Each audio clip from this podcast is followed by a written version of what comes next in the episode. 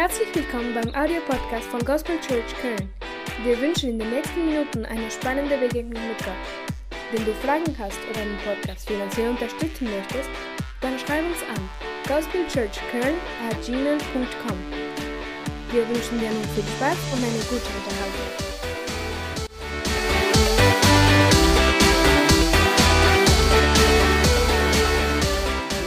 letzten Sonntag schon angefangen habe zu predigen. Das große Oberthema war, ist Schabbat. Aber ich habe letztes Mal angefangen schon über den Aspekt der Arbeit zu sprechen. Schabbat heißt Ruhe oder Aufhören. Gott hat ihn eingeführt und mir ging es nicht so sehr darüber zu diskutieren, wie wir ihn jetzt richtig einsetzen sollen, sondern wir haben in 1. Mose Kapitel 2 verstanden gehabt, das erste Mal, wo dieses Wort gebraucht wird, ist in 1. Mose Kapitel 2. Gott selber arbeitete sechs Tage und am siebten Tag, sagt die Bibel, ruhte er. Und das Wort im Hebräischen steht Schabbat. Gott führte den Schabbat. Er heiligte diesen Tag und er führte die Ruhe ein. So, ich möchte heute noch weiter über den Aspekt der Arbeit sprechen und die nächsten Male, wenn ich predigen werde, wird es mehr um die Ruhe gehen. Wie wir die Ruhe verstehen, wie wir Schabbat im Sinne der Ruhe verstehen, wie wir ihn einsetzen können. Aber ich möchte noch weiter heute ein bisschen über den Aspekt der Arbeit sprechen. Zur Wiederholung, damit wir alle auf demselben Stand sind, gab es einige Punkte, die ich letztes Mal gesagt habe. Was war wichtig zu verstehen? Was wichtig zu verstehen war, ist, Arbeit aus der Perspektive Gottes geschah zuerst aus einer Vision, nicht aus einer Pflicht. Die Welt, in der wir heute leben, ist sehr oft Arbeit zuerst eine Pflicht. Aber Gott fing an zu arbeiten in 1. Mose Kapitel 1 aus einer Vision. Was bedeutet Vision? Vision bedeutet, ich sehe einen fertigen Zustand über etwas, was noch nicht ist. Und die Bibel sagte am Anfang, es war was? Die Erde war wüst und leer. Und das Wort, was da eigentlich steht, heißt, es war ein Chaos. Und Gott arbeitete, weil er einen Chaos auf dieser Welt sah. Und er fing an zu arbeiten. Und es ist anders zu arbeiten, wenn man aus einer Passion arbeitet, aus einer Begeisterung ähm, zu arbeiten, als wenn man nur aus Pflichtgefühl, aus Herrschaft und dieses Mussgefühl zu haben. Das Zweite haben wir gesehen, wie Gott gearbeitet hat, abgesehen von der Vision. Das Zweite war, dass Gott in Zeitprozessen gearbeitet haben. Wichtig für uns, habe ich gesagt, es ist wichtig, sich nicht so viel Druck zu machen. Ich muss alles heute schaffen, alles muss heute passieren. So ticken wir und wir wollen, dass die Dinge ganz schnell passieren. Das ist klar. Gott ist, möglich, Gott ist fähig, diese Dinge ganz schnell zu machen, aber Gott hat sich ganz bewusst Zeit gelassen. Er hat in Tagesprozesse gearbeitet. Und, und das Gute daran ist, dass er an jedem Tag eine Bewertung gegeben hat. Ab dem dritten Tag sehen wir, Gott sagt, es war gut. Ne, er macht eine Bewertung und deswegen sagte ich, die Bewertung über sich selbst äh, sollte man nicht nur am Ende des Jahres machen, wenn so viel Zeit vergangen ist, aber bewerte auch deine Tage, deine Woche im Jetzt. Und wenn sie schlecht sind, so fange an daran zu arbeiten, dass sie besser werden.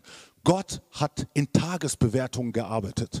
Und abgesehen davon haben wir gesehen, Gott hat in verschiedenen, in verschiedenen Feldern gearbeitet. Das bedeutet, er hatte in dieser ganzen Woche jeden Tag eine ganz andere Aufgabe. Die Vielfalt der Arbeit, die wir heute haben, sollte uns nicht in dem Sinn, sage ich mal, verschlingen, sondern die Vielfalt der Arbeit. Gott selber hatte Vielfalt und an jedem Tag hat er das getan, was nötig war. Und es ist wichtig, wie ich gesagt habe, dass wir an den Tagen das Nötige machen. Es muss nicht perfekt sein, aber es kann gut sein. Perfektion gehört Gott. Halleluja. So, dann haben wir über ähm, den Aspekt gesprochen, dass Gott in dem Sinne natürlich bewertet hat, Tages, in, in Tagesbewertung. Er hat am Ende der Woche hat er auch eine Bewertung gemacht und er hat alles sehr gut gefunden. Und das Interessante dabei ist, Gott machte ein so prächtiges Werk ein so schönes Werk, so einzigartig, die Erde, brandneu, frisch gemacht. Es ist schön, wisst ihr, und deswegen, wenn wir, wenn wir reisen gehen an den Philippinen, wenn wir, keine Ahnung, äh, an, an, an, an Karibik und wo auch immer hingehen, in den Alpen und Gottes Natur anschauen, wisst ihr, wie lange die Erde schon existiert, weiß ich nicht. Aber jedenfalls, es war alles frisch und brandneu. Jeder weiß, was es bedeutet, ein ganz neues Auto zu haben. Es ist nicht gebraucht, äh, sondern es ist nagelneu. Jeder weiß, oder vielleicht weiß man es nicht, es ist was anderes, wenn du in ein Haus Haus, in eine Wohnung hineinkommst und das Haus und die Wohnung ist nagelneu. Du bist die erste Person, die rein die, die da reinzieht, es ist anders, als wenn schon viele Leute da gelebt haben. Wisst ihr, und wenn, wenn, wenn, man, wenn man so viel Zeit investiert hat, etwas zu schaffen, etwas zu machen, was machen wir als Menschen? Hey, es ist mein, ey, ich werde aufpassen, wie und wer mit dem umgeht, was ich geschaffen hat. Und was hat Gott gemacht? Gott formte einen Menschen aus Staub und sagte, hier möchte ich dich einsetzen. Äh, und ich glaube, wenn wir jemanden einsetzen in etwas, was uns teuer ist, in etwas, was uns sehr, sehr viel Geld gekostet hat, dann wirst du zehnmal überlegen, wen du dein neues Auto anvertrauen wirst. Du wirst zehnmal überlegen, wen du, sage ich mal, vielleicht direkt reinlassen kannst in deinem Geschäft oder vielleicht in dein Haus. Du machst dir zweimal oder dreimal Gedanken, wenn du viel Zeit investiert hast und wenn du jetzt delegierst. Und das ist das, was Gott gemacht hat. So, da sind wir ein Stück weit stehen geblieben und ich möchte über einige Punkte wieder in dem Sinne dieser Arbeit sprechen. Der erste Punkt ist, Arbeit ist Gottes ausgesprochener Schöpfungsgedanke. Sehr wichtig zu verstehen. Arbeit ist Gottes ausgesprochener Schöpfungsgedanke über dein Leben. Wir haben darüber gelernt gehabt, Gott möchte, dass du als freier Künstler arbeitest. Und ich denke, dass es sehr wichtig zu verstehen ist, nochmal, wie Gott dich eigentlich geschaffen hat. Und es ist eine andere Realität, vielleicht das, was du gerade am Leben bist. Gott hatte auch eine ganz klare Vision in der Art und Weise, wie er dich geschaffen hat. Und ich möchte ganz kurz einfach nur diese Schöpfungsgedanken angehen, die Gott in deiner Nichtexistenz schon ausgesprochen hat bevor du gewohnt, bevor du auf diese Erde gekommen bist, bevor du, sage ich mal, geboren wurdest, hat Gott schon Schöpfungsgedanken über dich ausgesprochen.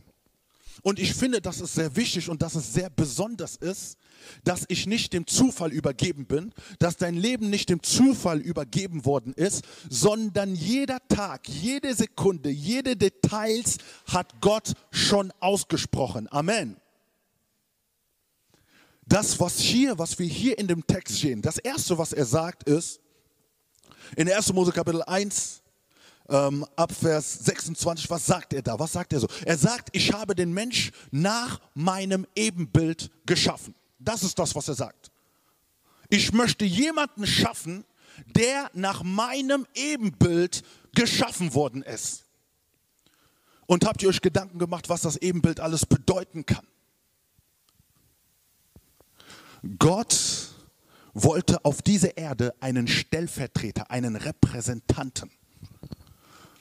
Gott hat Himmel und Erde geschaffen, aber jetzt, wenn er sagt, ich schaffe den Menschen nach meinem Ebenbild, möchte er in anderen Worten dem Menschen seine Eigenschaften verleihen, so dass er auf dieser Erde wirken kann. Dieses Wort Ebenbild bedeutet Gott ähnlich sein. Dieses Wort Ebenbild kommt auch ähm, in 1. Mose Kapitel 5 vor. Und in 1. Mose Kapitel 5 geht es um die Beziehung von Vater und Sohn, von einem Mensch, von einem, von einem Mensch.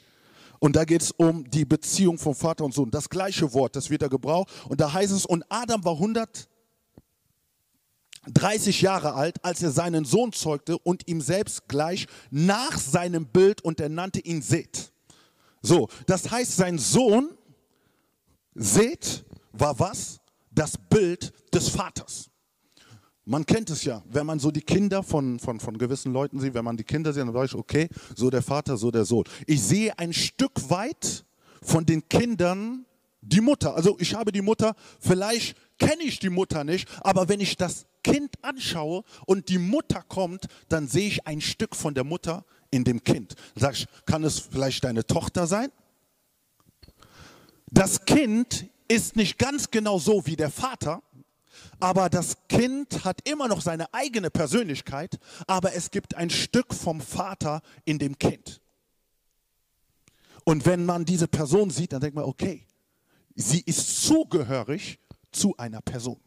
Das heißt, wenn Gott sagt, du bist nach meinem Ebenbild geschaffen, sagt Gott, es ist ein Stück von mir und du gehörst mir. Es ist nicht, dass du sagen musst, dass du zu mir gehörst, aber wenn die Leute dich sehen, sollen sie ein Stück des Vaters in dir sehen.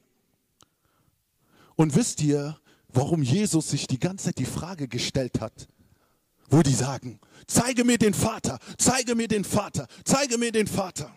Aber was sagt Jesus? So lange bin ich unter euch und ihr habt den Vater noch immer noch nicht erkannt. Und was Jesus eigentlich sagen möchte, wenn ihr mich seht, seht ihr den Vater. Nach dem Bilde Gottes, das bedeutet es, das Bilde Gottes. Wenn ich dich sehe, sehe ich den Vater. Und in den Werken, in denen er wandelte, es war nicht nur, sage ich mal, etwas Verstecktes, Geistliches, aber sein ganzes Leben war danach bestimmt, die Werke, das Werk seines Vaters zu tun. Und das bedeutet das eigentlich, wenn Gott sagt, du bist nach meinem Ebenbild geschaffen. Zweitens, was er hier sagt, er sagt hier, Du bist berufen zu herrschen. Das ist die zweite Sache, die er sagt. Du bist nicht nur nach meinem Bild geschaffen, aber du bist berufen zu herrschen. Und das ist das, was ich gesagt habe. Dieses schöne Werk, was Gott geschaffen hat, und er sagt, du sollst darüber herrschen, du sollst darüber regieren, du sollst Leiter sein, du sollst die Dinge bestimmen. Ich setze dich nicht auf die Erde, damit die Erde dich bestimmt, aber ich setze dich auf die Erde, damit du bestimmst, was auf Erden passiert. Das bedeutet das eigentlich weiter, was Gott eigentlich sagen möchte. Das, was sich in dir gelegt hat, hat die Power, hat die Kraft, die Umstände in deinem Leben zu bestimmen. Die Umstände in deinem Leben kommen, natürlich, wie sie wollen. Aber die Umstände haben nicht das letzte Wort. Die Umstände definieren dich nicht. Die Umstände geben dir keine Identität. Sondern Gott sagt, ich möchte, dass du herrschst auf dieser Erde. Er sagt nicht, dass du beherrscht werden sollst. Das ist eigentlich die Art und Weise, die Vorstellung per Excellence, die Gott hatte. Gott lässt die Dinge nicht vom Zufall irgendwie einfach so übergehen und zu sagen, hier sind die Menschen einfach geschaffen und du gehst einfach durch die Welt. Nein, Gott hat sich Millimeter maßgenaue Gedanken über dich gemacht.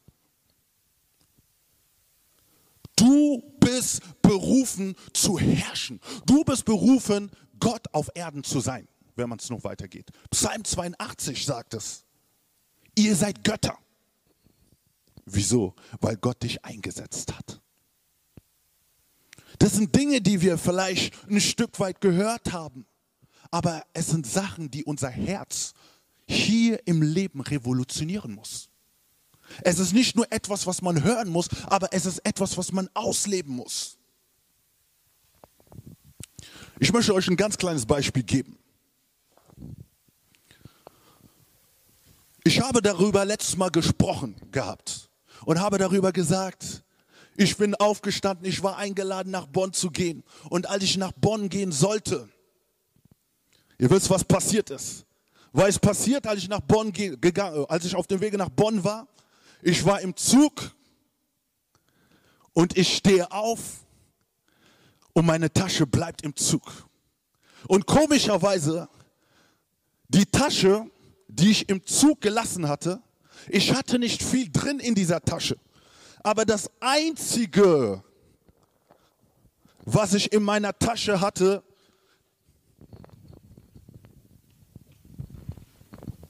war hier mein Portemonnaie. Ich war in Eile. Eigentlich macht es nicht viel Sinn, dass ich nur ein Portemonnaie, aber ich war so eilig Und ich hatte zwei Taschen und habe ich gesagt, okay, ich tue es einfach rein. Und dann bin ich aufgestanden, ich gehe raus und es bleibt liegen. Und ich bin rausgegangen und als ich dann rausgegangen bin, irgendwann habe ich gemerkt, irgendwas fehlt. Irgendwas habe ich doch hier vergessen. Und ich schaue hier, es ist nicht da. Und ich sehe den Zug fahren und ich sage dir, oh mein Gott. Was soll ich jetzt machen? Und jetzt weiß ich ganz genau, der Zug kommt und ich habe ein Rendezvous, also ich muss nach, nach Bonn, um eine Taufe zu machen. Und jetzt spielen die Gedanken, soll ich jetzt absagen? Was soll ich jetzt tun und machen? Wisst ihr, was ich gesagt habe? Ich habe gesagt einfach, Herr, du weißt, was jetzt gerade passiert ist. Ich übergebe dir einfach jetzt mein Portemonnaie und alles in deine Hand. Und du sollst dafür sorgen. Das, was ich gemacht habe, ich habe direkt bei meiner Bank angerufen und ich habe denen gesagt, sperrt bitte die Konto, mein Konto. Und ähm, wie gesagt, ich habe äh, Konto sperren lassen und so, aber dann war ich dann weiter und dann bin ich dann zum Haupt, Bonner Haupt, äh, Kölner Hauptbahnhof und habe gesprochen mit, mit, ähm, mit dem Fundbüro und so weiter und die haben gesagt, ja, versuche nochmal in dem Zug ähm, zu gehen, der ist nur bis Ehrenfeld gefahren und vielleicht fährt er zurück und vielleicht findest du. Ich bin reingegangen, ich habe nichts gefunden. Okay, ich sehe, wie die Zeit geht, die Zeit tickt, Portemonnaie, Taufe, Portemonnaie oder Taufe. So, praktisch gesehen habe ich das einfach ausgeübt. Ich habe gesagt, okay, Gott, du weißt, wo das ist.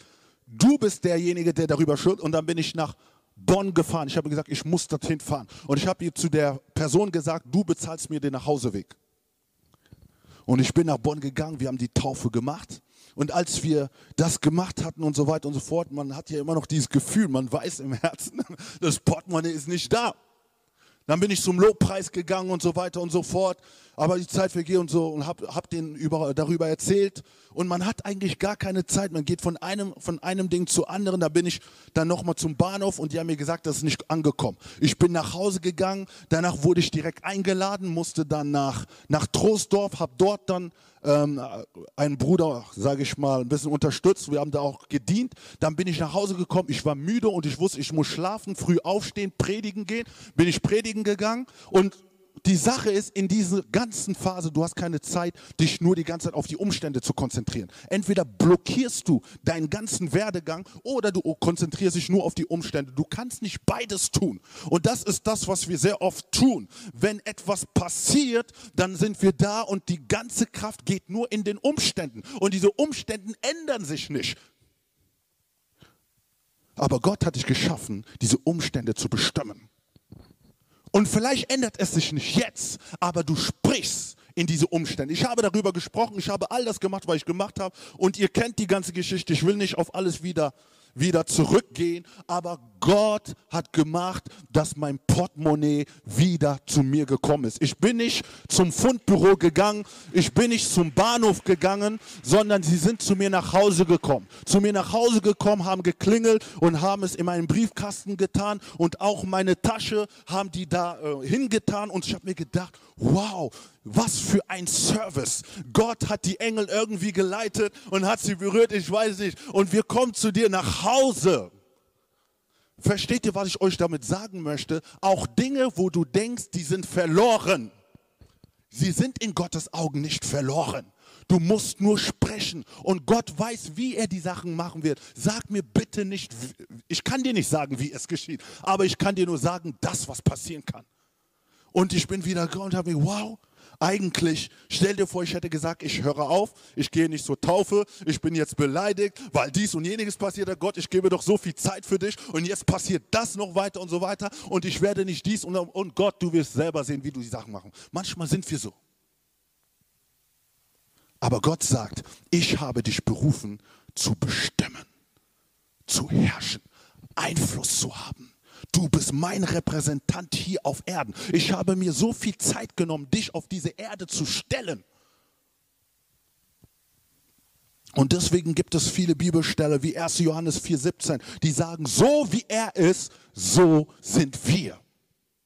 Diese Harmonie, diese Verbindung zum Vater macht, dass du der stellvertretende auf Erden bist, der Repräsentant Gottes. 2. Petrus Kapitel 1, Vers 3 bis 4 sagt, das könnt ihr äh, vielleicht zu Hause lesen, weil ich ein bisschen schneller gehe. Da heißt es, durch welche er uns die überaus großen und kostbaren Verheißungen gegeben hat, damit ihr durch dieselben göttliche Natur teilhaftig werdet. Dass ihr berufen seid, an der göttlichen Natur Teilhaber zu sein. Das ist deine Identität. Und wisst ihr, Gott hat diese Dinge schon gesprochen, bevor du existierst. Bevor er Staub genommen hat und angefangen hat, dich zu formen. Wisst ihr, es gibt viele Menschen, die sagen es nicht, aber die sprechen negative Worte über dich. Ne? Diese negativen Worte können ganz einfach sein. Es kann ja auch nur ganz einfach sein, du wirst es nicht schaffen. Du wirst es nicht schaffen. Es wird schwer für dich. Es wird schwer für dich. Das sind Worte, wisst ihr, Worte haben immensen Einfluss, weil wir geistliche Wesen sind. Gott hat uns durch das Wort geschaffen. Und wenn Worte ausgesprochen werden, du schaffst es nicht, du bist es nicht, du kannst es nicht. Es hat Einfluss über uns. Es hat Einfluss. Es gibt manche Leute, die es dir nicht sagen. Manchmal, selbst wenn man Kinder, deswegen muss man manchmal aufpassen, an wem man seine Kinder gibt. Du weißt nicht, was Leute aussprechen. Ach, dir soll es so gehen, wie es deine Mutter und so weiter gegangen sind. Aber das sind Fluchworte, die ausgesprochen werden. Aber Gott hat sich Zeit genommen, hat gesagt, hey, ihr seid mein Geschöpf und ich segne euch. Ich spreche, dass ihr fruchtbar sein sollt. Ich sage, dass ihr herrschen sollt. Ich sage, dass ihr meine Repräsentanten auf Erden sein sollt. Und wie wir gesungen haben, there is no condemnation for those in Jesus Christ. Es gibt keine Verdammnis für die, die in Christus sind, weil Gott ganz andere Worte über dein Leben gesprochen hat. Und die Worte, die Gott gesprochen hat, bleiben. Es kann eine Zeitverzögerung sein, aber sie bleiben. Sie verändern sich nicht. Sie sind unaus, die kann man nicht ausradieren. Gott hat sich selber zu diesen Worten gestellt. Wisst ihr, Psalm 139, 16, 17 sagt, deine Augen sahen mich schon, als ich ungeformt, ungeformten Keim war. Und in dein Buch waren geschrieben alle Tage, die noch werden sollten, als noch keiner von ihnen war.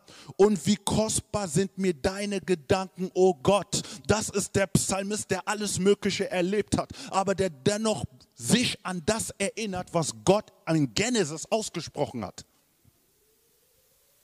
Und manchmal müssen wir einfach nur zurückkommen. Wir kennen das doch immer, back to the roots. Warum back to the roots? Das sind die Wurzeln. Es ist das, was Gott von Anfang an ausgesprochen hat. Und der Psalmist hat all mögliche Dinge erlebt, aber er kann sich erinnern und sagt, Herr, wo ich noch nichts war, hast du schon Worte gehabt.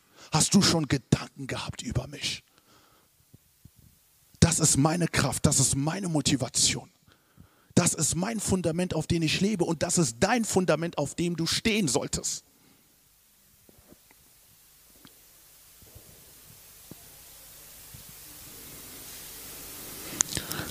Arbeit ist zuerst Gottes Schöpfungsworte über dein Leben. Wisst ihr, was Gott sagt? Gott sagt in 1. Mose 2, Vers 5. Er sagt, es war aber noch kein Strauch des Feldes gewachsen und auf der Erde noch irgendein Kraut auf dem Feld. Denn Gott, der Herr, hatte es nun nicht regnen lassen auf die Erde. Und es war kein Mensch da, um das Land zu bebauen. Siehst du, was Gott sagt? Gott sagt, ich habe alles gemacht, aber was jetzt fehlt, über dieses Land möchte ich einen Mensch oder möchte ich Menschen haben, die auf, auf diesem Land anfangen zu arbeiten. So, ihr werdet dann später sehen, dass Gott, wenn er hier von der Ortschaft spricht, auch ganz präzise ist. Gott hat ein gewisses Territorium, ein gewisses Land den Menschen gegeben und er sagt, darin sollt ihr arbeiten. Du wandelst nicht nur einfach so. Du existierst nicht einfach so, aber es gibt etwas, was Gott dir gegeben hat. Gott hat dir Land gegeben.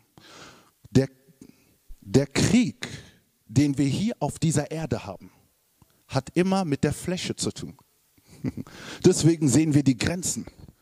Deutschland, Frankreich, Schweiz. Es hat immer mit einer gewissen Fläche zu tun.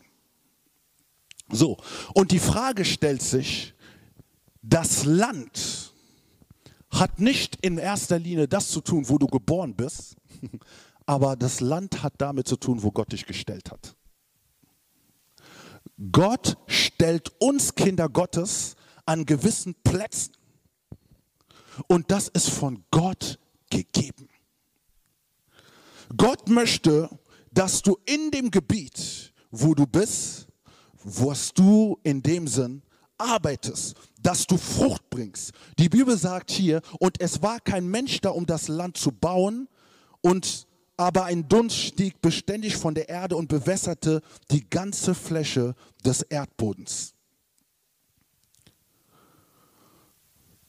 Wenn wir in 1. Mose Kapitel 2, 8 weitergehen, werden wir sehen, ganz genau das, was ich gemeint habe. Arbeit in einer gesetzten Lokalität. Vers 8 sagt, und der Herr pflanzte einen Garten in Eden im Osten und setzte den Menschen dorthin, den er gemacht hatte. Siehst du, wie Gott hier eigentlich weitergeht? Er sagt, es gibt ein Land, wo ich, oder es gibt ein Gebiet, wo ich den Menschen haben möchte. Und jetzt sagt er, ich habe dieses Gebiet vorbereitet. Diesen Garten Eden hat Gott gepflanzt und er sagte sich, diesen Garten, den ich vorbereite, das wird der Ort sein, wo ich den Mensch setze. Gott hat nicht den Menschen einfach nur so bloß ins Land oder auf, auf einer breiten Fläche hingestellt und gesagt, komme und sehe zu, wie du klarkommst, sondern Gott hat ganz genau einen Platz vorbereitet. Und diesen Platz, den er vorbereitet hat, nennt er Garten Eden. Und der Garten Eden, wisst ihr, was Garten Eden bedeutet? Garten Eden bedeutet lieblich. Einen lieblichen Platz hat Gott für Adam vorbereitet. Amen. Und es ist interessant, dass dieser Ort nicht nur lieblich ist, aber er präzisiert und sagt hier, er liegt gegen Osten. Und ich habe mir die Frage gestellt, hey, warum spricht er hier vom Osten? Ne, Köln-Mühlheim ist ja auch hier im Osten. Ne? Im Osten von Köln. Das ist die Offenbarung. Nee. Ich glaube einfach, dass Gott ganz präzise ist. Er könnte ihn dann auch natürlich nach Westen oder nach Norden oder nach Süden oder irgendwo stellen. Aber warum sagt Gott hier im Garten Eden östlich und da setze ich ihn ein. Ich möchte dir heute etwas verstehen lassen. Es ist nicht Gott egal, wo du wirkst und wie du wirkst. Es ist Gott nicht egal, wo du wirkst, wie du wirkst. Natürlich gibt es so diese Reich Gottes Mentalität, ich bin hier und da und ich wirke, wie ich möchte, mal hier und da. Ich glaube, dass Gott überall wirken kann, aber Gott setzt Menschen ganz klar ein. Warum hat er ihn gegen Osten eingesetzt? Weil er wusste, dass da ein Bedarf und eine Not ist. Er wusste, dass er hier gebraucht wird und nicht woanders. Gott setzt gewisse Lokalitäten, wo er weiß, dass diese Person gebraucht wird. So, wisst ihr, warum Josua wir kennen doch diese Verse. Überall, wo deine Füße treten, habe ich in Besitz gegeben. Ne? Und das ist das, was wir proklamieren. Überall, wo ich meine Füße trete, hier hat mir der Herr gegeben, da hat mir der Herr gegeben, ich bin hier und da. Ich glaube, natürlich, die Welt gehört Gott und, und, und wir, haben, wir, haben, wir haben so viele Möglichkeiten. Aber wenn wir diesen Vers da anschauen, sagt er, ich überall, wo deine Füße treten, habe ich dir gegeben. Und dann präzisiert er, sagt er, von hier bis da, von da bis hier, von da bis da. Und er gibt ihm ganz genau einen Rahmen, wo er ihn wirken sehen möchte. Nicht, weil er nicht woanders wirken konnte, aber weil Gott wusste, in diesem Rahmen wirst du gebraucht. In diesem Rahmen möchte ich meine Kraft demonstrieren. An diesen Ländern möchte ich dies und jeniges tun. Deswegen war Gott immer ganz präzise. Warum war Jesus präzise mit seinen Aposteln? Was sagte er zu denen? Ihr geht wohin? Nach Jerusalem. Warum hat er nicht gesagt, hey, wisst ihr, hier empfängt die Kraft des Heiligen und geht, was auch immer, wo ihr hingeht? Aber was sagte er? Er sagte hier, geht nach Jerusalem. Und er hat präzise den Ort gesagt. Hat gesagt, hier, gehe dorthin. Und dann sagte er, dann werdet ihr meine Zeugen sein später, Jerusalem, Judäa, Samarien und bis ans äußerste Ende der Welt. Und es gibt andere, die anfangen mit der Welt, statt mit Jerusalem anzufangen. Viele fangen mit der Welt an, aber in Jerusalem haben die nicht verstanden. Jerusalem war der Ort, wo er seine Apostel eingesetzt hatte. Ich setze euch hier ein als meine Apostel. Und überall, wo Gott uns einsetzt, folgt eine Verheißung. Gott setzt sich nicht einfach nur so, weil er, weil er, weil er dir sagen möchte, hier, du sollst hier, du sollst. Nee, nee, Gott setzt dich ein, weil eine Verheißung folgt. Und die Verheißung, die folgte über die Aposteln war, dass der Heilige Geist kommen wird in einer Art und Weise, wie es noch nie passiert ist. Gott möchte einzigartige Dinge tun, wenn du verstehst, wo er dich gerade haben möchte. Gott setzte Adam an diesen Ort und sagte, hier, diese Lokalität habe ich dir gegeben. Und es ist interessant zu sehen, diese Lokalität, die Gott ihm gegeben hatte, war fruchtbares Land. Amen. Es war fruchtbares Land. Denn die Bibel sagt hier, und Gott der Herr, Vers 9, ließ allerlei Bäume aus der Erde hervorsprießen, lieblich anzusehen und gut zur Nahrung und auch den Baum des Lebens mitten im Garten und den Baum der Erkenntnis des Guten und Bösen. Also Gott setzte ihn nicht an irgendeinem Ort, aber Gott wusste, an diesem Ort wird Frucht, wird, wird dieser Ort Frucht tragen. Mach dir keine Gedanken, mach dir keine Sorge. Wenn du weißt, Gott hat dich hier in Köln gesetzt, wird die Frucht kommen. Es ist immer nur eine Frage von Zeit, aber die Frucht wird kommen. Wenn Gott dich in die Gemeinde gesetzt hat, dann weiß er wieso und die Frucht wird kommen. Gott setzt uns nicht einfach auf einen trockenen Boden. Wenn er dich dahin setzt, dann weiß er, dass es Frucht, dass er fruchtbar ist und er weiß, wir wissen, bis die Zeit der Ernte kommt, ist es ein bisschen mit Zeit verbunden. Das Einzige, was du wissen musst und wovon du überzeugt sein musst, ich weiß, dass Gott mich hier gesetzt hat. Und wenn Gott mich hier hingesetzt hat, hat er mir die Fläche, hat er mir Land gegeben. Und dieses Land muss ich einnehmen. Ich darf nicht nur die ganze Zeit entmutigt sein und zu sagen, ne, warum passiert das? Gott hat doch gesagt, aber warum passiert dies und jeniges und so weiter und so fort. Und wir kennen es und wir klagen und wir beschweren uns und vergessen, was Gott gesagt hat. Gott hat dich auf fruchtbaren Boden gestellt. Und weil du auf fruchtbaren Boden gestellt bist, wird die Frucht kommen die Fläche, auf der ich mich bewege, ist auf fruchtbarem Boden, weil Gott mich dahingestellt hat.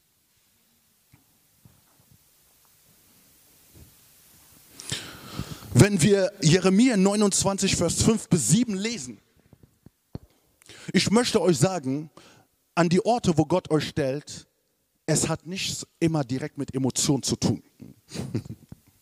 Es hat nichts immer mit einem Gefühl zu tun. Jeremia, Jeremia 29, 5 bis 7. Interessante Stelle. Hier heißt es, baut Häuser und wohnt darin, pflanzt Gärten und esst ihre Früchte. Nehmt Frauen und zeugt Söhne und Töchter mit und nehmt Frauen eure Söhne und eure Töchter, gebt Männern zur Frau, damit sie Söhne und Töchter gebären, damit ihr euch dort mehrt und eure Zahl nicht abnimmt. Und sucht den Frieden der Stadt, die ich euch wegführen habe, und betet für sie zum Herrn, denn in ihrem Frieden werdet auch ihr Frieden haben. So, in dieser Textstelle geht es um das Volk Israel, das in Babylon ist. Sie sind nicht dort an dem Ort, wo sie es gerne oder gedacht haben zu sein. Aber, und dann ist interessant zu sehen, in, der, in dem Kontext gibt es auch falsche Prophetien, wo Prophetien kommen und die sagen, hey, die Zeit, wo ihr hier bleiben werdet, es wird eine kurze Zeit sein. Aber Gott sagt, es wird eine lange Zeit sein. Wieso? Weil sie nicht die Frucht sehen und fangen an anders zu denken. Ich will schnell raus aus dieser Lokalität, weil ich die Frucht nicht sehe. Aber hier ist Gott ganz anders und sagt hier, ihr seht die Frucht nicht und ihr wollt gehen, aber was ich euch sage, baut hier Häuser. Investiert hier. Ey, wenn man dort an einem Ort Häuser baut, wo du keine Frucht siehst, ist das schon ein bisschen kompliziert. Ich versuche weiterzugehen, aber Gott sagt, investiere dich darin. Und hier müssen sie sich investieren. Und in dieser Zeit, wo sie sich investieren, fangen sie an, was einen Segen für die Stadt zu sein. Wieder mit der Lokalität. Und wir kennen diesen Text, ne? suchet der Stadt Bestes, wenn es ihr gut geht. Aber es hat viel mehr zu tun. Es ist nicht nur ein Slogan, es sind nicht nur Worte, sondern es sind Menschen, die in diese Stadt investiert haben, die Zeit und Kraft und Energie investiert haben. Es schien noch nicht fruchtbar zu sein, aber sie investierten. Und jetzt, wo sie investierten und, und, und sehr viel Zeit darin investiert haben, in diese Lokalität, sagt Gott, Frieden wird über die Stadt kommen weil es Menschen gibt, die gesagt haben, hier an diesen Ort werde ich investieren. Und das ist das Besondere. Gott denkt größer als du. Gott sieht größer als das, was du fühlst. Denn Gefühle sind trügerisch.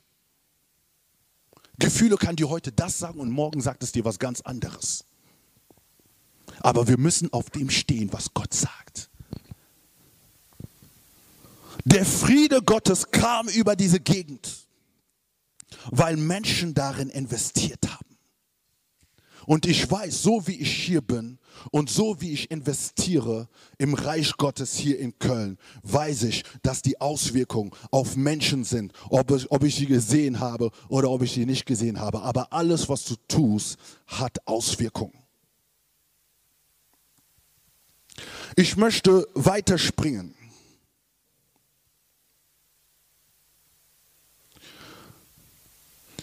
Ich möchte kurz auf die Stelle 2. Mose springen. Ich rede die ganze Zeit über Arbeit, aber Gott definiert nicht direkt so die ganze Zeit, was für eine Arbeit. Es kann ja hier jede Art von Arbeit sein. Ne? Und ich glaube, wie ich schon letztes Mal gesagt habe, wir haben verschiedene Arbeitsstellen oder Arbeitsbereiche. Ob du willst oder nicht, Arbeit hast du. Ähm, ich möchte es erklären. Ähm, überall, wo Beziehung ist, ist gleichzeitig Arbeit. Oder? Überall, wo Emotionen sind oder Geistlichkeit, da ist auch Arbeit. Okay, ich habe es gesagt, du hast einen Mann, hast eine Frau, du liebst sie, aber es gibt auch Arbeit. Du musst an dir arbeiten, sie muss an sich arbeiten, ihr müsst an euch arbeiten, ihr müsst an den Kindern arbeiten. Und abgesehen davon müsst ihr in eurem Haus arbeiten. Es gibt manche, die viel Haushalt und viele Sachen gemacht haben. Schau, in was für viele Bereiche du arbeiten musst. Zu Hause musst du arbeiten. Du hast nur einen Bereich hast du gearbeitet, aber andere warten noch auf dich, wo du noch sauber machen musst, wo du noch erneuern musst. Du musst nicht nur da arbeiten, aber du musst auch bei deinem Job arbeiten und die machen auch Druck. Hey, wir wollen das erreichen, wollen dies und jeniges erreichen. Da bist du auch gebunden und verpflichtet. Nicht nur das, und es geht weiter, weiter, weiter, weiter, weiter. Und auch bei Gott, Gott hat auch Erwartungen. Ich tue es aus dem Herzen, aber es ist gleichzeitig auch Arbeit. Arbeit bedeutet, ich überlege, um Dinge zu verbessern. Ich weiß, wo ich Schwachstellen habe, wo ich arbeiten muss. Und darin muss ich mich investieren, um Dinge zu verbessern. Und wisst ihr, warum jetzt 2. Mose 2, 20 kommt. 2. Mose 2,20, Vers 8, wo er sagt, Gedenke an den Sabbat und heilige ihn. Sechs Tage sollst du arbeiten und alle deine Werke tun. Warum sagt es Gott? Von was für einer Arbeit spricht hier Gott? Gott sagt, sechs Tage sollst du was tun? Deine Werke tun. Er spricht nicht von seinen Werken. Das heißt, Gott unterscheidet ganz klar, was für eine Arbeit du machst. Er sagt ganz klar, hier geht es um deine Werke, hier geht es um das Volk Israel. Sie sind raus und sie haben ihren Alltag, sie haben ihren Job oder was auch immer, was sie machen müssen. Und Gott sagt hier, das ist eure Arbeit, aber das ist nicht meine Arbeit. Wisst ihr, wir sagen sehr oft, wenn wir uns vergeistlichen wollen, alles, was ich tue, ist für den Herrn. Alle Arbeit, die ich tue, ist für den Herrn. Aber ich möchte dir sagen, alles, was du tust, ist nicht unbedingt. Natürlich für letztlich zur Ehre Gottes. Aber wenn du in deiner Firma arbeitest, da arbeitest du gerade für deine Firma. Und wenn der Moment kommt und du die Möglichkeit hast, Zeugnis zu geben, dann gibst du Zeugnis. Aber da geht es um das, was dein, was, was dein Job möchte, was, was, was, was dein Boss eigentlich möchte.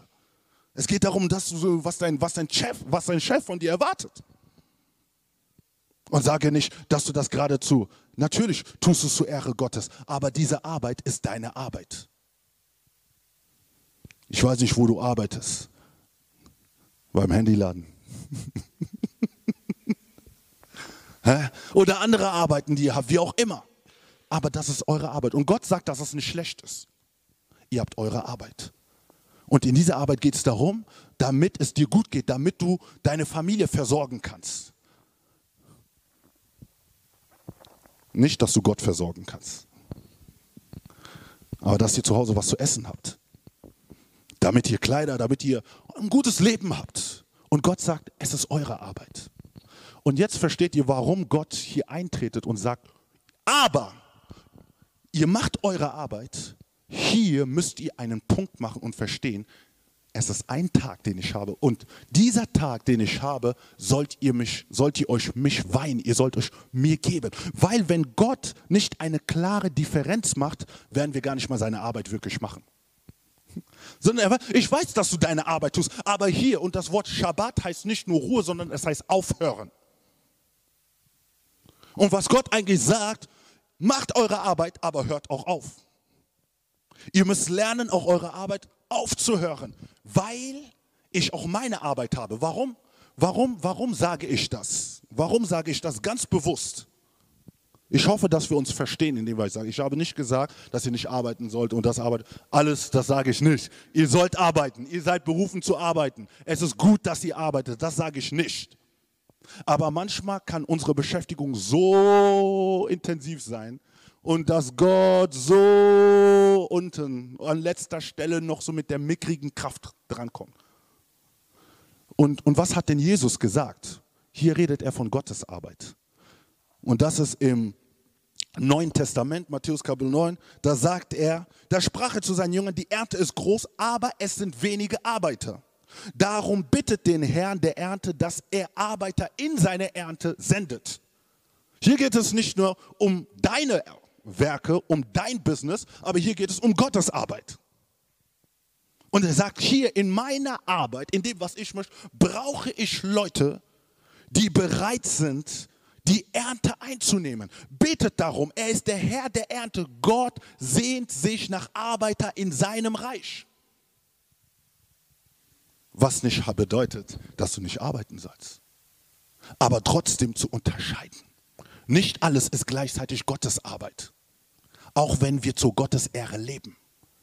Und Gott macht sich Gedanken über seine Arbeit. Gott macht sich Gedanken darüber, wie seine Arbeit vorangeht. Jeder weiß das. Jeder weiß, was es bedeutet, oder viele wissen es, wenn es was bedeutet, vielleicht ein Projekt zu haben. Und, und, und, und was, ist, was ist das Anliegen von der Person, die ein Projekt hat oder, oder wenn du ein Vorhaben hast? Du bist da und du, bist, und du möchtest, dass alles klappt, dass alles sicher ist. Wenn hier eine Absage ist, ist es nicht gut, wenn das passiert. So gehst du eigentlich damit um, wenn es um dein Business geht. Da bist du ganz, ganz strikt, weil es um dein Business geht. Aber wenn es um Gottes Arbeit geht, was zu unterscheiden ist. Haben wir die gleiche Begeisterung? Haben wir die gleiche Hingabe? Und als Gott hier dieses Gesetz einführt, in 2. Mose Kapitel 20, dann ist es, um eine Erinnerung zu geben. Hey, ich bin auch noch da. Hey, ich habe immer noch die Priorität in deinem Leben hey, ich habe euch Zeit gegeben, das zu tun, aber bitte fokussiert euch auch auf das, was ich machen möchte. Das ist das, was er hier eigentlich sagen möchte.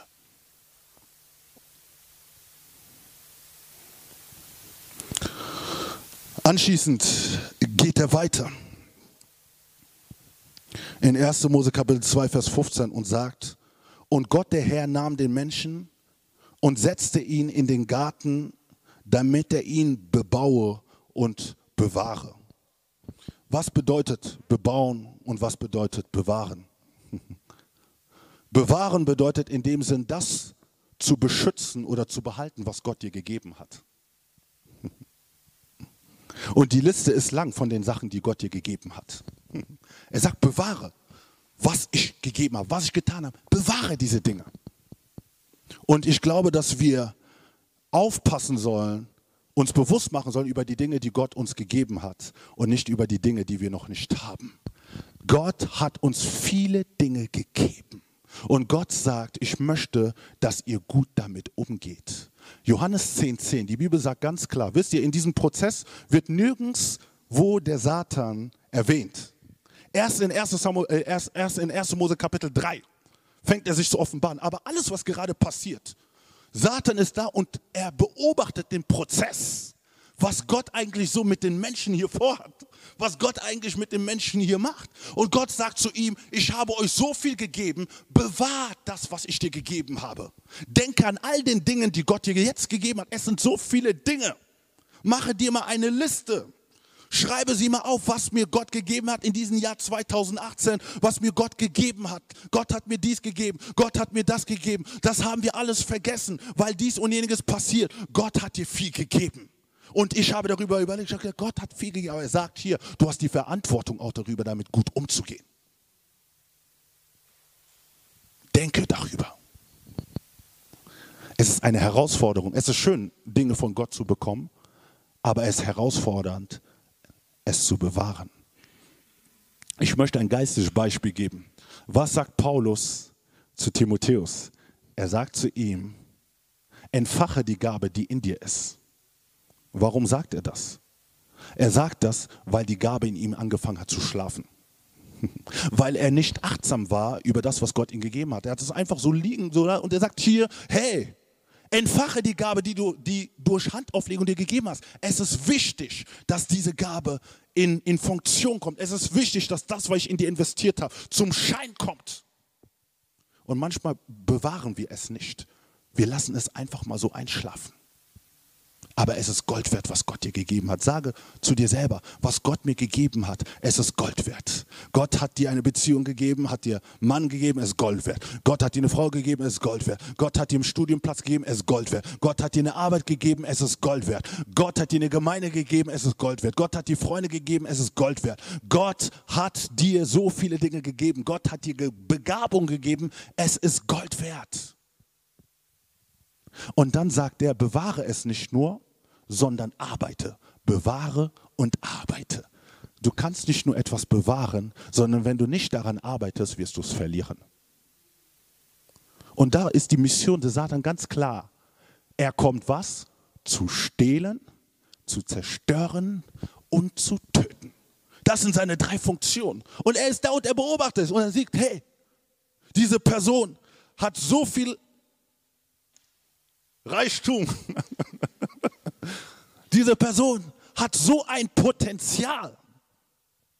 Und wenn diese Person nur dieses Potenzial verstehen würde und richtig einsetzen würde, was da passieren wird. Wisst ihr, und ich glaube, Satan hat all diese Sachen gesehen. Und er beobachtet die Prozesse, was Gott über dich gesprochen hat. Er weiß davon, weil er das selber verloren hat diese Position, diese Stellung, diese Herrlichkeit, diese Autorität, die hat er selber verloren. Und jetzt sieht er diese Herrlichkeit, diese Schönheit, diese Pracht, dieses Potenzial schenkt er jetzt Menschen aus Staub. Was würdest du darüber denken? Wenn dir diese Herrlichkeit und Position weggenommen wurde und Gott schenkt dir jemand anders. Und wir wissen, wie das im Herzen ist wenn du eigentlich diese Stelle bekommen solltest, aber in letzter Minute, du hast dich falsch verhalten, jemand anders bekommt diese Stelle. Wie, was macht das in deinem Herzen? Und Satan ist da und schaut diesen Prozess an, über die Dinge, die Gott gegeben hat. Gott möchte, dass du darin arbeitest. Bauen bedeutet arbeiten. Selbst Jesus hat diesen Begriff gebraucht in Matthäus 16, 18. Er sagt, ich baue an meine Gemeinde. Und ich glaube, dass dieses Wort bauen an seiner Gemeinde jetzt noch nicht zu Ende ist, bis er wiederkommt. Er arbeitet und arbeitet und arbeitet und schleift seine Gemeinde, dass wir bereit sind zu seiner Wiederkunft. Das Wort bauen wird auch in einem anderen Kontext von Lukas Kapitel 14 gebraucht. Denn wer von euch einen Turm bauen will, setze sich nur zuvor hin und berechnet die Kosten, ob er die Mittel hat. Wenn er hier von Bauen spricht, spricht er auch von Überlegung. Überlege und schauen, reflektiere das, was Gott dir gegeben hat und setze es effektiv ein. Aber es gibt auch andere, die, die anders bauen. Ihr kennt die Geschichte Lukas 12, 18. Und er sprach, das will ich nun tun. Ich will meine Scheune abbrechen und größere bauen und darin alles, was mir gewachsen ist und meine Güter aufspeichern. Auf, aufspeichern. Zur, zur gänzlichen Ausführung. Hier geht es um eine Person, die sagt, hey, ich werde noch mehr in mir investieren. Ich werde mein Reich noch größer machen. Ich werde mich nicht auf das fokussieren, auf das, was Gott machen möchte. Ich werde noch weiter gehen. Und wisst ihr, irgendwann mal sagt dann die Geschichte, Gott nannte ihn einen Narr. ne? Biblisch. Gott nannte ihn einen Narr. Deine Seele wird gefordert werden. Und an dem Tag ist er genommen worden weil er dachte, dass er Herr, dass er die, das Leben so gestalten kann, wie er möchte. Er macht die Dinge und zu vergessen, wer ihm das Leben eigentlich gegeben hat.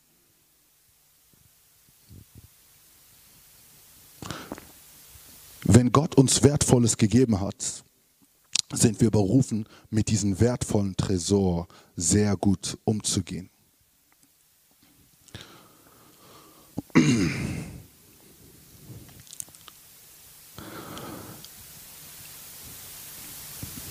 Es ist wichtig, in jeder Arbeit, die du tust, dass du immer wieder prüfst, wie du arbeitest und wie du dich investierst. Denn wenn du weiterschaust in 1. Mose Kapitel 2, Vers 17, heißt es, aber von dem Baum der Erkenntnis des Guten und des Bösen sollst du nicht essen, denn an dem Tag, du davon isst, musst du gewisslich sterben. Er sagt ihnen hier, ich habe dir sehr viel Freiraum gegeben, aber dennoch möchte ich, dass du meine Gebote bewahrst, dass du ganz genau das bewahrst, was ich dir gegeben habe. Schaue nicht auf das, was du nicht hast, sondern schaue auf die Möglichkeiten, die Gott dir gegeben hat. Gott hat dir zu viele Möglichkeiten gegeben. Zu viel Raum hat er dir gegeben. Aber was er möchte, dass seine Gebote in deinem Herzen bleiben. Arbeite mit, dem, mit den Geboten in deinem Herzen. So, der vorletzte oder letzte Punkt wo es hier heißt, später in 1. Mose Kapitel 1, 18 und 1. Mose 2, 21, 22. Da heißt, Gott der Herr sprach, es ist nicht gut, dass der Mensch allein sein, ich will eine Gehilfin machen, die ihm entspricht. Da ließ Gott der Herr einen tiefen Schlaf auf den Menschen fallen und während er schlief, nahm er seine Rippen und verschloss ihre Stellen mit Fleisch und Gott der Herr bildete die Rippe, die er von dem Menschen genommen hatte, zu einer Frau und brachte sie zu den Menschen. Wisst ihr, Gott hat ihn die ganze Zeit über Arbeit gesprochen, über die Beziehung zu ihm. Er muss eine Beziehung mit Gott haben. Er, er, er, hat, er muss eine Vision über seine Arbeit haben. Er muss wissen, wie er seine Arbeit auszuführen hat. Aber irgendetwas hat Gott gemerkt. Gott hat gemerkt, der Mann ist einsam. Und, und, und das ist auch schön zu sehen. Wisst ihr, es gibt die kleinsten Details, sind nicht Gott egal, wie es dir gerade geht, wie du dich gerade fühlst. Gott sah, dass er einsam war und dass er etwas brauchte. Gott hat es ihm nicht direkt gegeben, wo er dachte, es zu haben. Aber die Bibel hat diese Gehilfen, das heißt in dem Sinn, die Frau vorbereitet. Und wisst ihr, und ich sage hier an dieser Stelle, dieses Wort Gehilfen würde ich mit einem Visionspartner beschreiben. So, wisst ihr, Adam war da und als er sie sah, sagte, das ist mein Gebein, von meinem Gebein mein Fleisch, von meinem Fleisch. Da ist die emotionale Ebene. Das ist seine Romantik, die er ausgesprochen hatte. Aber was hat Gott gesagt? Ich werde dir eine Gehilfin geben. Ich gebe dir einen Visionspartner. Und wisst ihr, dieses Wort ist, ist, ist, ist nicht so, so, so billig an der Seite zu sagen, sie ist meine Hilfe. Aber überall wo, oder an anderen Stellen, wo dieses Wort vorkommt, in den Psalmen, im Psalm ähm, Psalm 20, 3, Psalm 33, 26, Psalm 33, 20 kommt dieselbe Wort vor und da geht es immer um Gott, der das Volk um Hilfe gibt. Das bedeutet, als er hier um Hilfe spricht, geht es um eine Frau, um einen Visionspartner, der eine hochquali hochqualifizierte oder eine, hoch, eine hohe Arbeitskraft ist, die Gott an der Seite des Mannes oder der Frau gegeben hat.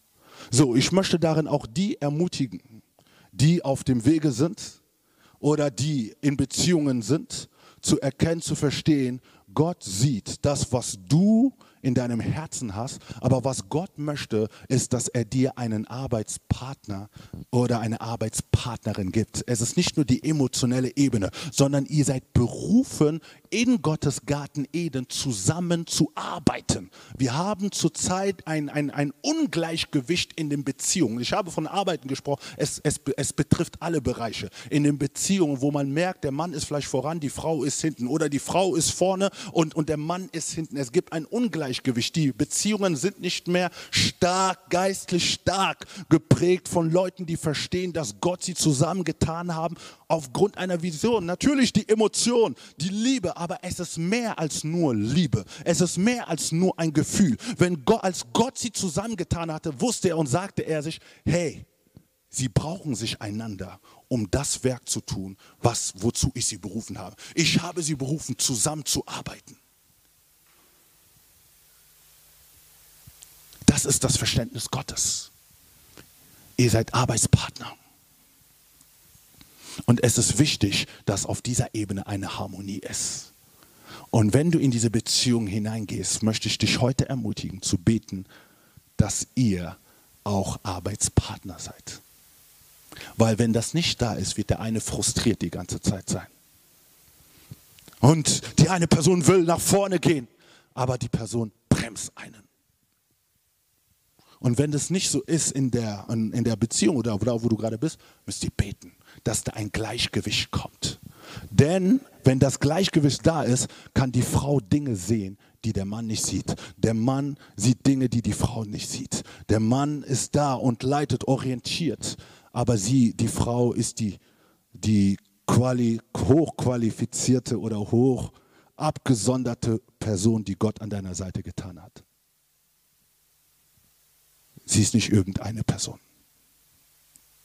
Und wenn wir im Gleichgewicht arbeiten, werden wir merken, dass alles, was wir tun, in allem, was wir arbeiten, werden wir Gott als Priorität tun. Und nicht unser Fleisch und nicht das, was für uns wichtig ist, sondern das, was Gott für uns vorgesehen hat. Amen. Ich hoffe, dass wir ein Stück weit Arbeit aus verschiedenen Facetten verstanden haben. Es hat mit deiner Identität zu tun. Es hat damit zu tun, was Gott über dich gesprochen hat. Gott hat dir einen Rahmen gegeben, wo du wirken sollst. Gott hat dir ein Potenzial gegeben, was du bewahren musst. Gott hat dir nicht nur ein Potenzial gegeben, so Gott hat dir Land gegeben. Und du kannst die Dinge in die richtige Richtung wieder bestimmen. Ich lade euch ein, aufzustehen. Wir hoffen, dass dir die Predigt weitergeholfen hat. Wenn du Fragen hast, kannst du gerne uns unter gmail.com eine Mail schreiben oder auf unserer Website www.gospelchurch.köln vorbeischauen.